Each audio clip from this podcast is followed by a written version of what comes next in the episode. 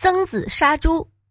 曾子名申，字子瑜，春秋末年鲁国南武城人，也就是山东嘉祥县人。他是中国著名的思想家，孔子的晚期弟子之一，儒家学派的重要代表人物。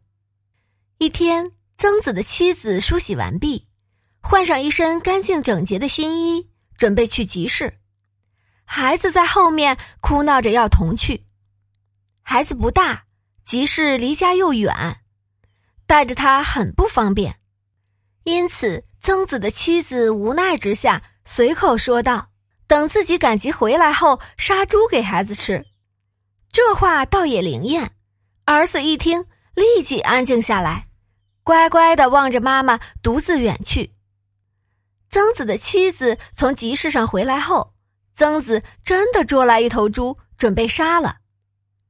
妻子阻止他，说道：“我不过是随口说说，让孩子不闹罢了。”曾子却说：“和孩子是不可以说着玩的。小孩子不懂事，凡事跟着父母学，听父母的教导。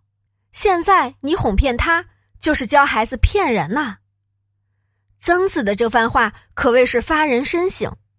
父母是孩子的第一任老师，也是孩子模仿学习的对象。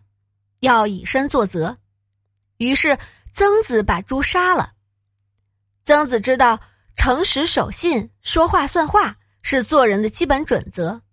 若失言不杀猪，那么家中的猪虽然保住了，却会在孩子纯洁的心灵上留下不可磨灭的阴影。